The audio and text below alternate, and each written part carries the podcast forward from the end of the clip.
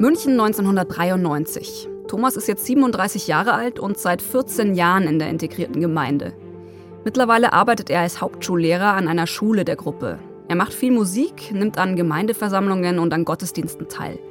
Das Leben in der Gemeinde ist für ihn, sagen wir mal, in Ordnung.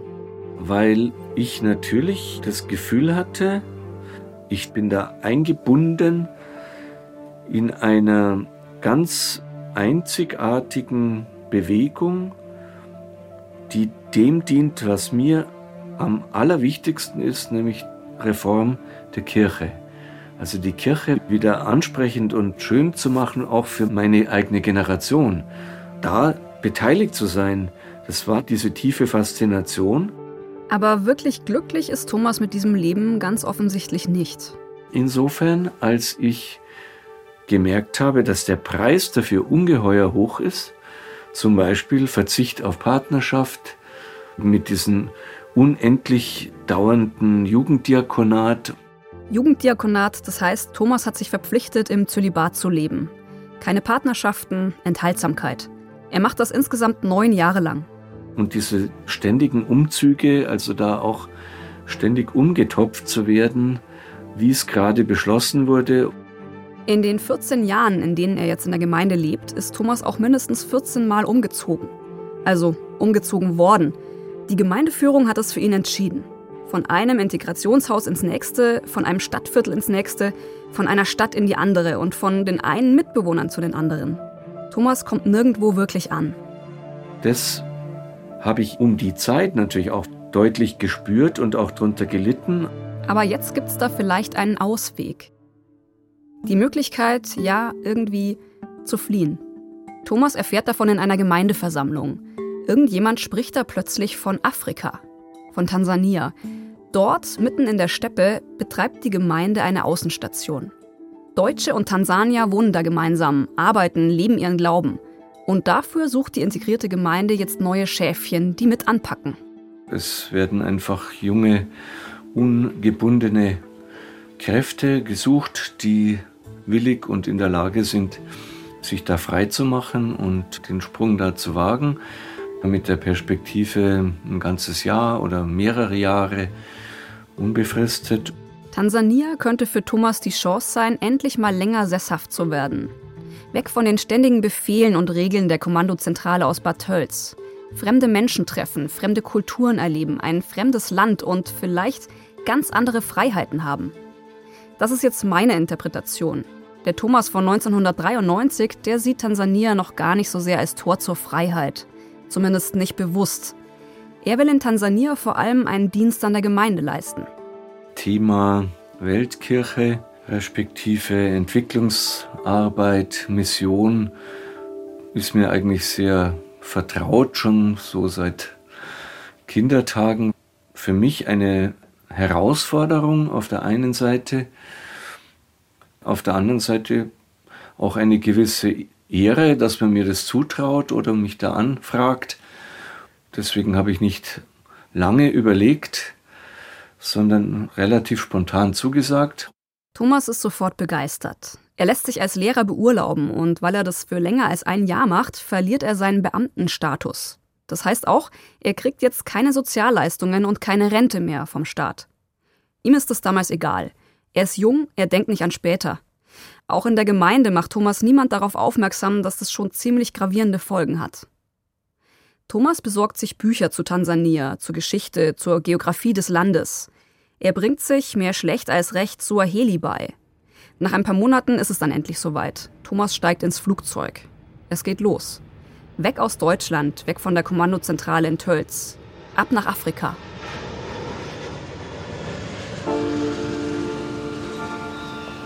Das hier ist Seelenfänger im Sog der integrierten Gemeinde. Folge 3 Kätzchen für Ratzinger. Ein Podcast von Eckhard Querner, Christian Wölfel und mir, Katja Peisen-Petersen.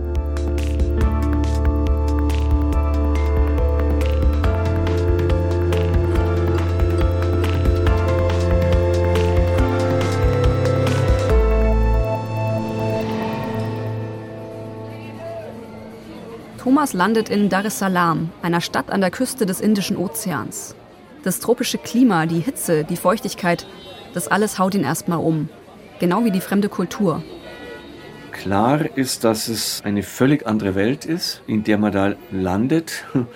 Es war faszinierend, auf jeden Fall.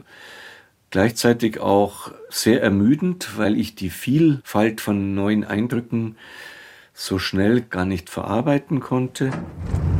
Thomas steigt in einen Geländewagen und schaut aus dem Fenster. Erst sind da moderne Hochhäuser und pompöse Regierungsgebäude. Dann kommen die Vororte. In kürzester Zeit lässt Thomas alles hinter sich, was irgendwie an Europa, an den Westen, an die reiche Hälfte der Welt erinnert. Er sieht Wellblechhütten, Slums, Armut. Schon an der Peripherie geht's los und ab dann ist es im Prinzip auch eine Zeitreise zurückversetzt, so ungefähr mag das bei uns auch vor 500 Jahren gewesen sein, eine landwirtschaftlich geprägte Umgebung, eine tolle Landschaft natürlich, eine völlig anders geartete, also dieser rote Lateritboden. Die Fahrt auf holprigen Feldwegen geht immer weiter ins Landesinnere, nach Melela Bustani. Hier auf dem Grund einer ehemaligen Farm hat die Gruppe mehrere Gemeinschaftshäuser errichtet. Genau wie zu Hause in Deutschland gibt es hier Gemeinschaftsräume, in denen sich alle versammeln und Gottesdienste feiern. Auf dem Gelände hat die Gruppe auch Landwirtschaft aufgebaut und verarbeitet sie vor Ort in Metzgerei und Molkerei. Außerdem gibt es Werkstätten, Schreinerei, Autowerkstatt. Thomas findet dieses ganze Altvertraute erstmal gut. Und es gibt Menschen, die seine Sprache sprechen, Gemeindemitglieder aus Europa aber trotzdem halt die meiste Zeit am Tag mit fremden Personen in einer fremden Sprache, in einer fremden Kultur. Und das dauert natürlich, bis man da so sich vertraut wird. Thomas soll sich um Kinder von europäischen Mitarbeitern und von tansanischen Familien kümmern. Sie betreuen und unterrichten. Das ist erstmal eine Herausforderung für ihn. Vor Ort gibt es nämlich keine Schulbücher. Wir haben das einfach selber entwickelt und wir haben auch selber angefordert, auch bei Nachbarschulen in Deutschland, einfach Material, mit dem wir arbeiten können. Auch den Schulalltag. Ich habe mit den Kindern gesungen und Spiele gemacht, Freizeitbetreuung. Dann haben wir natürlich auch mitgeholfen, in der Erntezeit natürlich Orangen geerntet und viel auch draußen verbracht, nicht im fixen Klassenschulsystem. Das hat mir schon auch Spaß gemacht.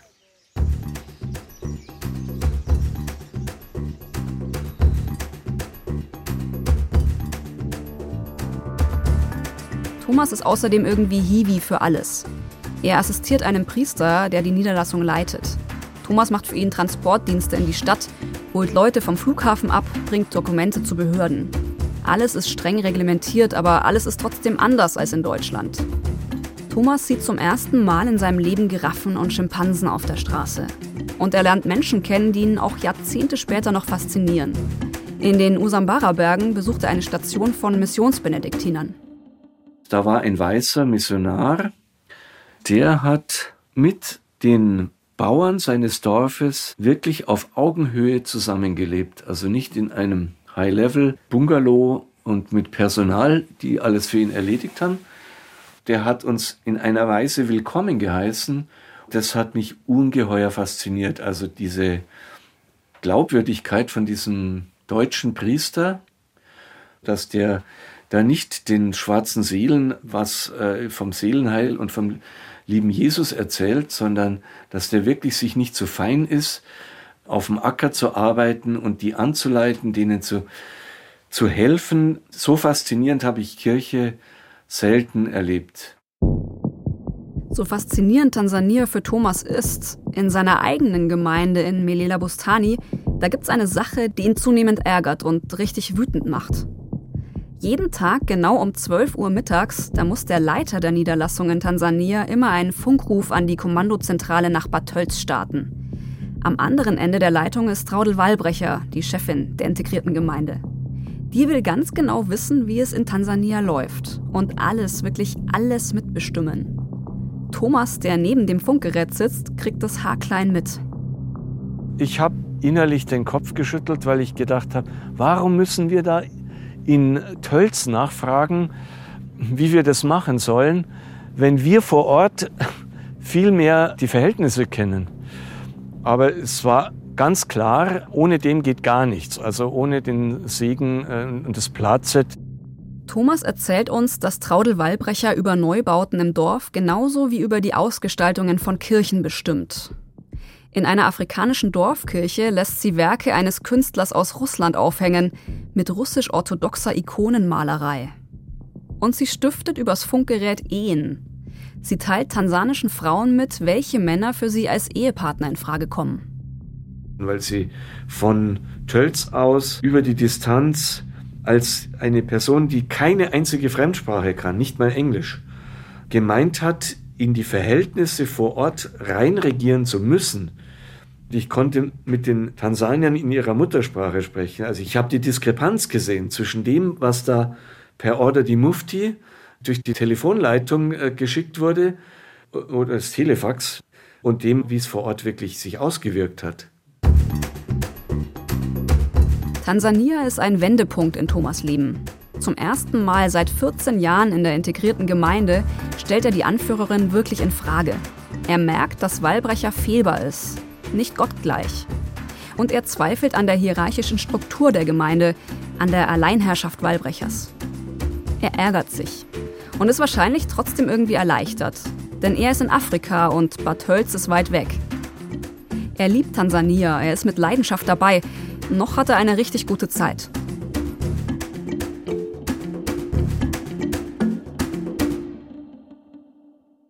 Wir hatten gehofft, den Sinn unseres Lebens gefunden zu haben. Und wir waren überzeugt, diese Gemeinde hat die Lösungen für die Probleme in der Welt. Und wenn ich im Vorhinein gewusst hätte, was auf mich zukommt, wäre ich nicht dahin gegangen. Aber das wussten wir alles nicht.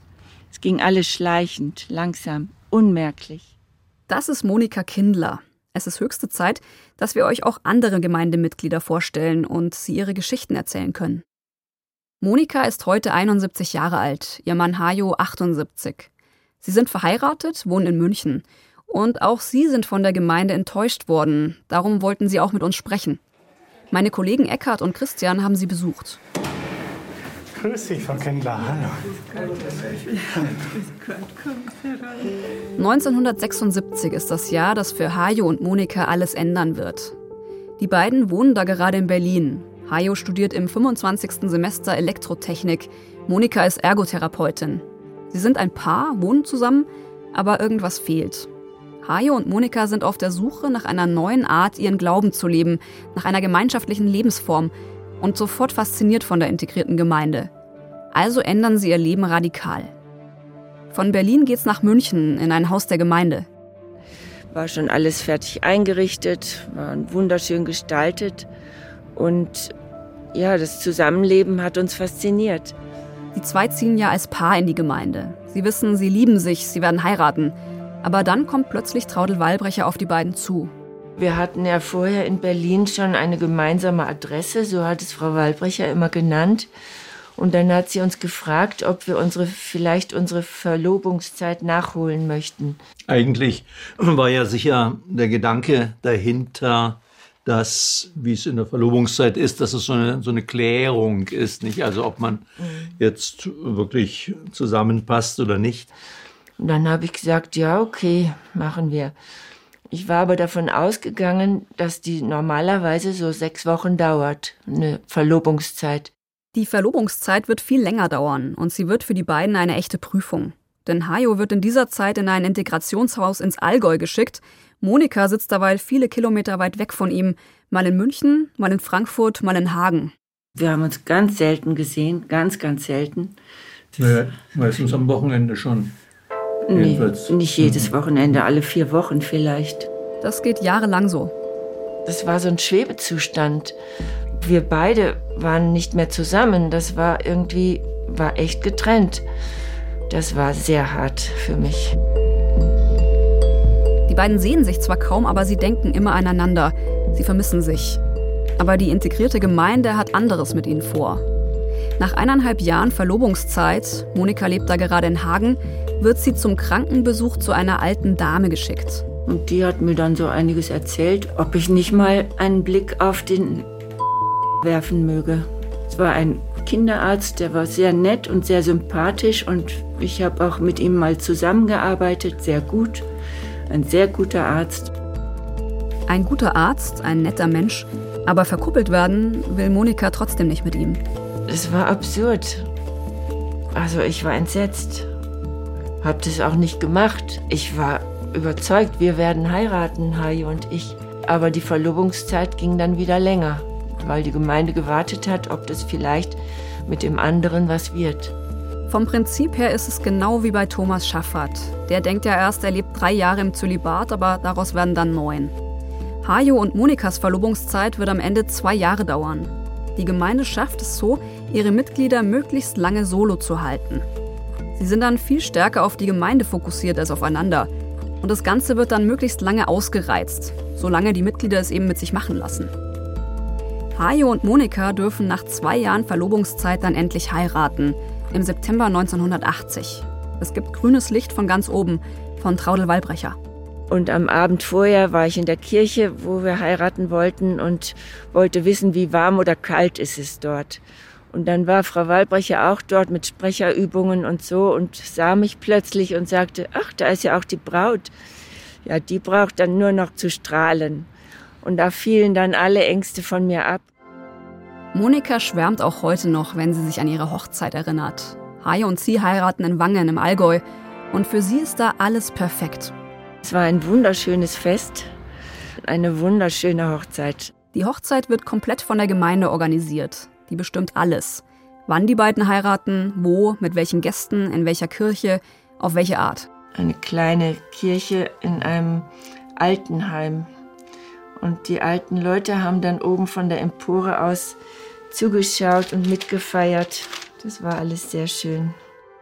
Ich persönlich habe mich bei meiner Hochzeit schon geärgert, weil ich mir von meiner Mama einen Brautstrauß habe aufquatschen lassen, den ich eigentlich gar nicht wollte. Aber Hajo und Monika ist es offenbar wirklich komplett egal, dass sie nichts selbst bestimmen können. Oder sie sind einfach schon so lange in der Gemeinde drin, so sehr diese ganze Fremdbestimmung gewohnt, sie sehen wahrscheinlich gar nicht, wie wenig sie als Einzelne noch zu sagen haben. Vielleicht haben sie aber auch einfach alles in Kauf genommen, um endlich heiraten zu können. Aber die beiden verbringen auch nach der Hochzeit so gut wie keine Zeit zusammen. Sie sind rund um die Uhr am Arbeiten. Hayo als Elektrotechniker, Monika als Arzthelferin in einer Praxis aus dem Umfeld der Gemeinde. Unser Einsatz war extrem unnormal.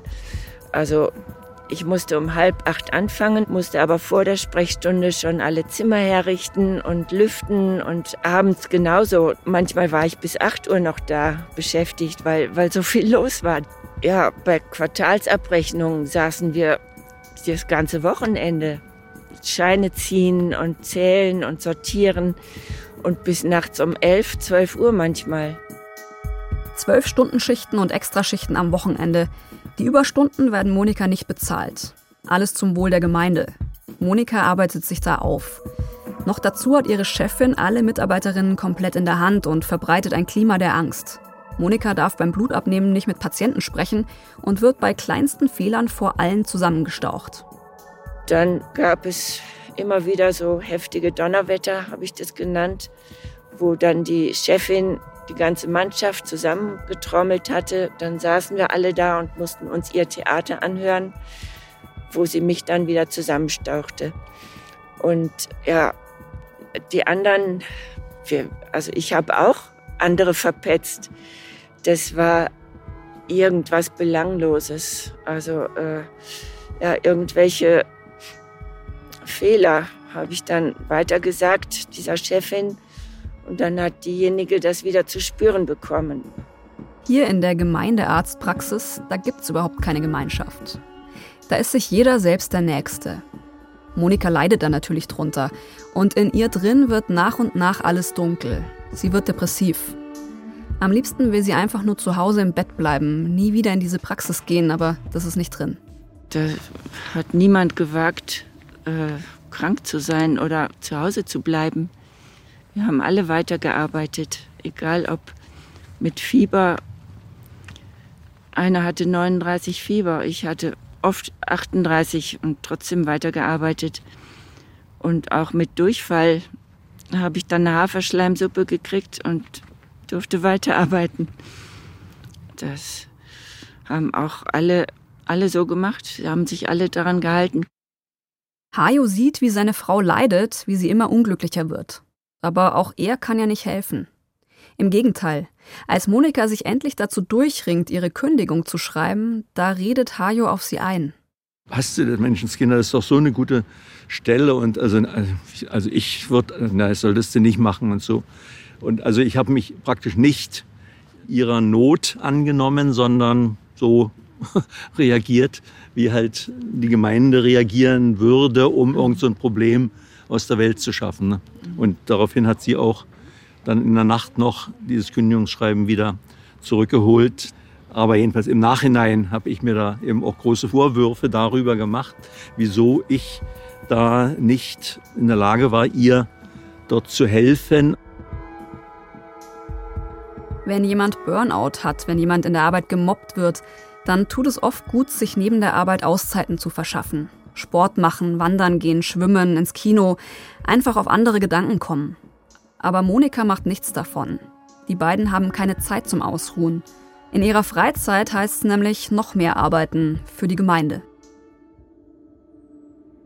Mit meinen Kollegen Christian und Eckhard fahren Hajo und Monika raus nach Wolfesing in einen kleinen Ort im Osten von München. Sie steigen aus und stehen auf einem weiten Feld. Heute sind hier Reiter auf Pferden unterwegs, eine Koppel. Nichts erinnert mir an früher. Hier waren die Erdbeerfelder bis zur Häuserreihe ganz lang. Und äh, mein Mann war meistens Einweiser. Hier sind die besten Erdbeeren und bitte unter den Blättern pflücken und oder Einweiser für die Autos auch, wo sie parken können. Und ja, da haben wir dann jede, jedes Wochenende und jede freie Minute gepflückt. Und weil das Dorf klein ist, waren manchmal nicht genug Pflücker da. Da haben wir dann in der Früh um sechs, von sechs bis sieben auch noch gepflückt und dann konnten die Erdbeeren verkauft werden. Die Erdbeeren werden verkauft, aber was mit den Einnahmen passiert, wissen Haie und Monika nicht. Die beiden jedenfalls sehen nichts davon. Kein Geld fürs Pflücken und auch kein Benzingeld für die Fahrt von München nach Wolfesing. Sie machen das alles ehrenamtlich für die Gemeinde. Oben drüber flogen die Flugzeuge und brummelten so gemütlich. Das war für mich eine Beruhigung. Aber trotzdem, das Pflücken geht halt in den Rücken. Es waren viele Felder und wir haben natürlich den Ehrgeiz auch gehabt, viel zu pflücken, damit der Ertrag rausgeht und nicht verfault. Wenn sich die beiden nicht in der sengenden Hitze auf Erdbeerfeldern ihren Rücken kaputt machen oder in ihrer Arbeit Überstunden schieben, dann kümmert sich Hajo um die Tontechnik für Gottesdienste und macht Gartenarbeit für die Gemeinde. Und Monika, die putzt. In irgendwelchen Integrationshäusern, in irgendwelchen Festsälen, in irgendwelchen Veranstaltungsräumen. Da fing ich an mit Fensterputzen und dann kam plötzlich Vorhängewaschen dazu und Bügeln. Ich bin jeden Donnerstag an meinem freien Tag neben der Arbeit hingefahren. Das war eine Sisyphusarbeit. Das ganze Programm, dann kamen noch Teppichflecken, Wischen dazu und dann noch Türen wischen.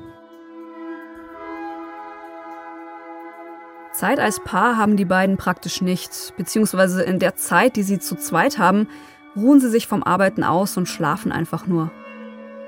Die Anführerin Traudel Wallbrecher benutzt die Leute für ihre Zwecke. Sie hat dann oft gesagt, nach jeder Theologie, wenn jeder alles gibt, was er hat, dann hat die Gemeinde alles, was sie braucht. Und darum haben wir immer wieder unseren letzten Pfennig gegeben. Wir haben alles, was wir konnten, eingesetzt, unsere ganze Kraft, alle Energie, alle Leidenschaft. So wie bei Hajo und Monika ist es auch bei ganz vielen anderen Mitgliedern der integrierten Gemeinde. Sie leben, um für die Gemeinde zu arbeiten, Sie ackern sich auf, nehmen Schmerzen in Kauf, ruinieren ihre Gesundheit. Manche werden depressiv. Manche bringen sich sogar um. Aber in der Öffentlichkeit kriegt das keiner mit, denn nach außen hin, da wahrt die Gemeinde den schönen Schein. Dieser schöne Schein, der zeigt sich immer dann besonders eindrucksvoll, wenn Besuche in der Gemeinde anstehen. Die integrierte Gemeinde ist ja seit 1978 offiziell von der katholischen Kirche anerkannt. Und darum lädt die Führung auch immer wieder hohe Kirchenleute zu sich ein. Theologen, Bischöfe, Kardinäle, sogar den späteren Papst Josef Ratzinger. Im Lauf der Jahre wird er die Gemeinde immer wieder besuchen. Dreimal sind auch Monika und Hajo mit dabei. Kardinal Ratzinger damals oder noch Theologe, er hat jedem von uns, die wir da standen, die Hand gegeben. Das war für uns ein Erlebnis. Mhm. Also er hat äh, Kontakt zu jedem aufgenommen und die ganze Atmosphäre in sich aufgenommen und war sehr zugewandt und offen. Ratzinger besucht die Gemeinde in Wolfesing, also da, wo sich Monika und Hajo sonst immer auf den Erdbeerfeldern abquälen. Die Gemeinde putzt sich für den Besuch so richtig raus. Klar, Ratzinger soll sehen, wie gut alles läuft. Ja, das war eine heile Welt, die ihm da vorgestellt wurde. Die Kinder saßen vorne, meistens auf Teppichen oder auf Stühlchen, schön angezogen und Blumenschmuck überall. Für Ratzinger gibt's aber nicht nur Blumenschmuck, für ihn gibt's sogar extra Tee, den Kardinal Ratzinger Tee. Das Rezept steht im Kochbuch eines ehemaligen Gemeindemitglieds. Die Mengenangabe ist für ca. 100 Personen. Für Ratzingers Tee muss man 25 Liter Wasser zum Kochen bringen, dann 20 gehäufte Esslöffel Schwarztee, Dallmayr 13, die Hausmarke vom Münchner Feinkostladen, reinmachen. Das Ganze 5 Minuten ziehen lassen. Dann umschütten ins Sieb und mit 40 Zitronen und knapp 2 Kilogramm Zucker abschmecken. Ja, wirklich 2 Kilogramm Zucker. Und am Ende dann noch eventuell eine halbe Flasche Rum, auch vom Dallmayr, dazugeben. Fertig. Weil ich das mit dem Zucker echt nicht glauben konnte, habe ich diesen Tee zu Hause nachgekocht. Natürlich nicht für 100 Personen, sondern nur für vier. Er schmeckt mehr nach Punsch als nach Tee und ja, erstaunlich gut. Vor allem mit Rum. Kardinal Ratzinger hat ja Katzen sehr lieb gehabt und dann wurde immer gesehen, dass eben, wenn er kam, dass dann auch Katzen hier waren. Es gab eigentlich fast immer Katzen hier am Hof und äh, aber ich weiß nicht, er mochte schwarze Katzen am liebsten und ja. dann plötzlich war auch eine schwarze Katze da. Ich weiß Doch, nicht, das, wie das also ging. hat man schon, wenn, also geguckt, ob jetzt eine passende Katze da ist und sonst sie eben beschafft. Ratzinger findet es alles offenbar so schön, dass er mehrmals Urlaub in der integrierten Gemeinde macht, zusammen mit seinem Bruder. Die beiden unternehmen meditative Waldspaziergänge und die Katzen, die sind auch immer dabei. Zwei Katzen waren es damals, die gingen dann hinter ihnen her. Vorne die beiden wichtigen Persönlichkeiten und dann die Katzen, die in ja. ihrem Gefolge. Er streichelte sie auch so gerne. Monika und Hajo sind heute davon überzeugt, dass Josef Ratzinger von der Gemeindeführung so eingelullt wurde, dass er absolut keine Ahnung hatte, was wirklich in der integrierten Gemeinde abging. Dass die Mitglieder so viel arbeiten mussten und kaum Geld dafür sahen dass manche depressiv wurden. So wütend Hajo und Monika heute auf die Gemeinde sind, den späteren Papst verschonen die beiden komplett.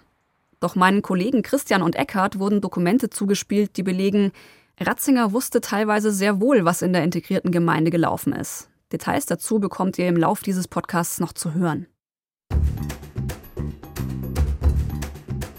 Jetzt aber erstmal zurück zu Thomas, der gerade in Tansania ist. Auch er hat kaum Freizeit. Botengänge, Missionen, tansanische Kinder unterrichten. Der Unterschied zu Monika ist, Thomas macht das Ganze wirklich gerne. Ich habe mich so richtig am richtigen Ort gefühlt, muss ich sagen, weil ich äh, einfach jetzt das Gefühl hatte, ich kenne mich jetzt aus, ich beherrsche auch die Sprache soweit gut genug und ich kann jetzt da auch wirklich meinen Beitrag richtig einbringen. Aber dann kommt dieser eine Samstagabend in Melela Bustani. Thomas hatte gerade Chorprobe für den Sonntagsgottesdienst. Dann äh, kommt ein Tansanier auf mich zu und sagt, ich solle doch meine Koffer in den Vorraum von dem Büro stellen. Er nimmt sie dann morgen mit. Und äh, dann habe ich zurückgefragt, meine Koffer? Was denn für Koffer? Warum und wieso? Ja, du fliegst doch übermorgen. Davon weiß ich nichts. Abreisen? Thomas geht schnurstracks zur Gemeindeführung. Er will wissen, was Sache ist, ob da ein Missverständnis vorliegt, aber nein, er soll seine Koffer packen und weg aus Tansania, zurück nach Deutschland. Ja, es wäre der Eindruck, die Zeit wäre jetzt lang genug gewesen und es wäre einfach gut, jetzt auch wieder in äh, München an der Schule weiterzuarbeiten und so. Und dann war klar, naja, Roma locuta, causa finita. Das heißt, Rom hat gesprochen, der Fall ist abgeschlossen. Oder in diesem Fall, die Kommandozentrale Bad Tölz hat gesprochen, der Fall ist abgeschlossen. Das ist dann so, das muss man jetzt im Glaubengehorsam schlucken. Alles, was dann noch in Tansania kommt, läuft für Thomas wahrscheinlich so ab, als würde man einen Film anschauen und dann ganz schnell auf Vorspulen drücken. Dann habe ich noch feuchte Hände geschüttelt und das Gepäck war schon weg und dann wurde ich noch verabschiedet. Ab ins Auto, Türen zu. Vier Jahre Tansania sind in wenigen Stunden und ohne langen Abschied einfach vorbei. Und war da im hinten drin gehockt, hab dann noch gesehen, wie mir alle. Das war so, das war total unwirklich. Es war wie im wie im Traum. Wie die mir hinterher winken und noch ein Lied singen. Und die integrierte Gemeinde hat bald schon einen weiteren Plan für ihn. Er soll heiraten.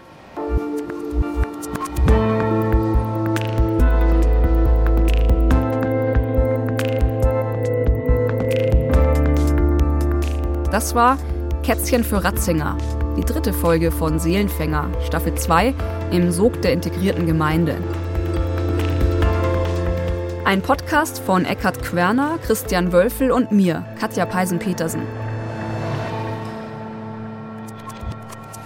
Wenn euch Seelenfänger gefällt, dann empfehlt uns weiter oder gebt uns ein paar Sterne. Das hilft anderen, den Podcast zu finden. Alle Folgen gibt es ab sofort in der ARD Audiothek und überall, wo es Podcasts gibt.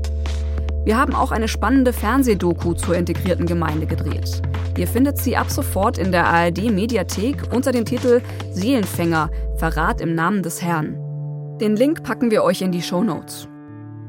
Podcastcover und Artwork Julia Bochnig. Komposition und Sounddesign Christoph Brandner. Ton und Technik Robin Ault. Regie Ron Schickler. Redaktion Sabine Winter, Klaus Uhrig und Till Ottlitz.